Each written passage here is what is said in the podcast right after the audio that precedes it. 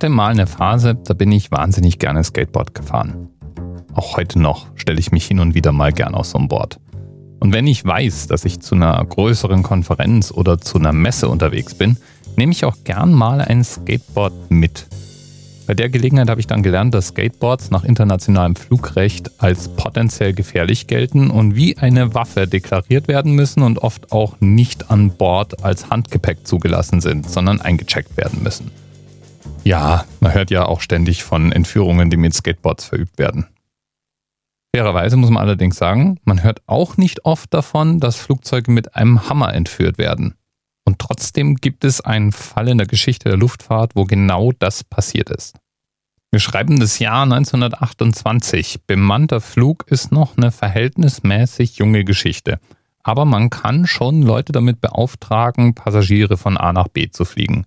Und genau das macht ein 18-jähriger Mann namens Clarence René Frechette. Der heiert nämlich den 28 Jahre alten Piloten Harry Anderson um ihn von einer Stadt namens Roseville zu einer Stadt namens Pontiac in Michigan zu fliegen. Ungefähre Flugdauer etwa eine Stunde. Am Anfang schien alles ganz normal.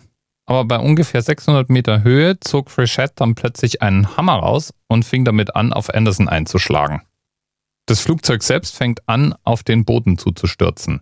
Beobachter glauben zuerst, sie werden Zeuge von einer Art Flugshow, nur als das Flugzeug überhaupt keine Kunststücke macht, sondern sich einfach nur trudelnd immer mehr dem Boden nähert, wird dann auch am Boden von den Beobachtern erkannt, dass es wahrscheinlich ein Absturz werden wird.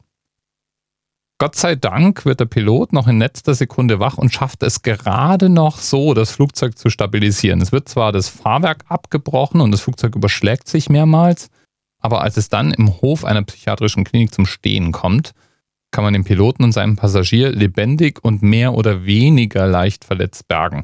Wobei leicht verletzt auch echt Interpretationssache ist. Der Pilot, auf den ja immerhin mit einem Hammer eingeschlagen worden war, hatte mehrere Schädelfrakturen und kaum noch Zähne im Mund. Beide werden zunächst in Gewahrsam genommen und später wird dem Angreifer der Prozess gemacht. Der behauptet dann, der Pilot wäre plötzlich an den Kontrollen erstarrt und er hätte versucht, ihn mit einem Hammer aus dieser Erstarrung zu lösen. Weil man aber in seiner Tasche eine Selbstmordnachricht gefunden hat, glaubt ihm das keiner. Und gäbe es keine Podcasts, wüsstest nicht nur du nichts von dieser Geschichte, sondern ich auch nicht. Und die Wikipedia schon gar nicht. Denn diese gesamte unglaubliche Geschichte wurde von einem Podcaster ausgegraben, der einen kleinen Podcast namens Useless Information betreibt und in seiner Freizeit gerne in alten Zeitungsberichten stöbert. In der Wikipedia freilich ist das der erste Eintrag einer langen Liste von Flugzeugentführungen. Die sortiert diese Entführungen in Jahrzehnte ein und bis zu den 60ern geht's da echt beschaulich zu. Neun Entführungen gab es zwischen den 20ern und den 60ern. Und dann scheint es urplötzlich zu explodieren, ja geradezu Mode zu werden. Bis dann in den 70ern sozusagen die Hochzeit der Flugzeugentführungen sind. Die Entführung der Lufthansa-Maschine Landshut fällt in diese Zeit. Und natürlich geht es da auch heute als Themenanker um eine solche Entführung. Der Lufthansa-Flug 649. Das war eine Boeing 747, die 1972 auf dem Weg von Tokio nach Frankfurt unterwegs war und da entführt wurde.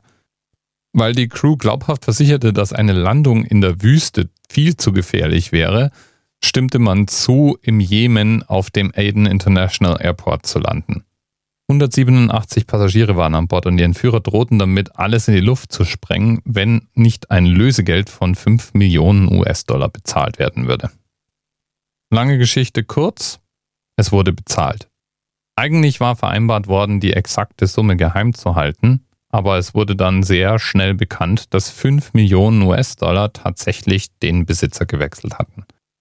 Die Geiseln kamen alle frei Niemand wurde verletzt. Die Entführer stellten sich den Behörden im Jemen und wurden dort allerdings relativ schnell ohne Erhebung irgendwelcher Anklagen wieder auf freien Fuß gesetzt. Man vermutet, dass für die Aktion nochmal eine Million US-Dollar den Besitzer gewechselt hat. Für die Lufthansa war die Entführung der LH649 die erste Flugzeugentführung in ihrer Firmengeschichte. Es sollte nicht die letzte bleiben, wie wir wissen. Insgesamt hatte die Lufthansa fünf Flugzeugentführungen, mit denen sie umzugehen hatte. Wobei natürlich die Entführung der Landshut nach wie vor die bekannteste und meist aufgearbeitete Geschichte ist. Während ich das jetzt hier aufnehme, am 18. April 2018, ist der neueste Eintrag in der Wikipedia in der Liste der Flugzeugentführung vom 16. April 2018. Zwei Tage her also. Auch schon wieder beendet, glimpflich muss man Gott sei Dank sagen, drehte es sich hier um einen Air China Flug CA 1350. Der wurde umgeleitet und zwangsgelandet, nachdem ein Passagier ein Crewmitglied mit einem Füllfederhalter als Geisel genommen hat. Okay.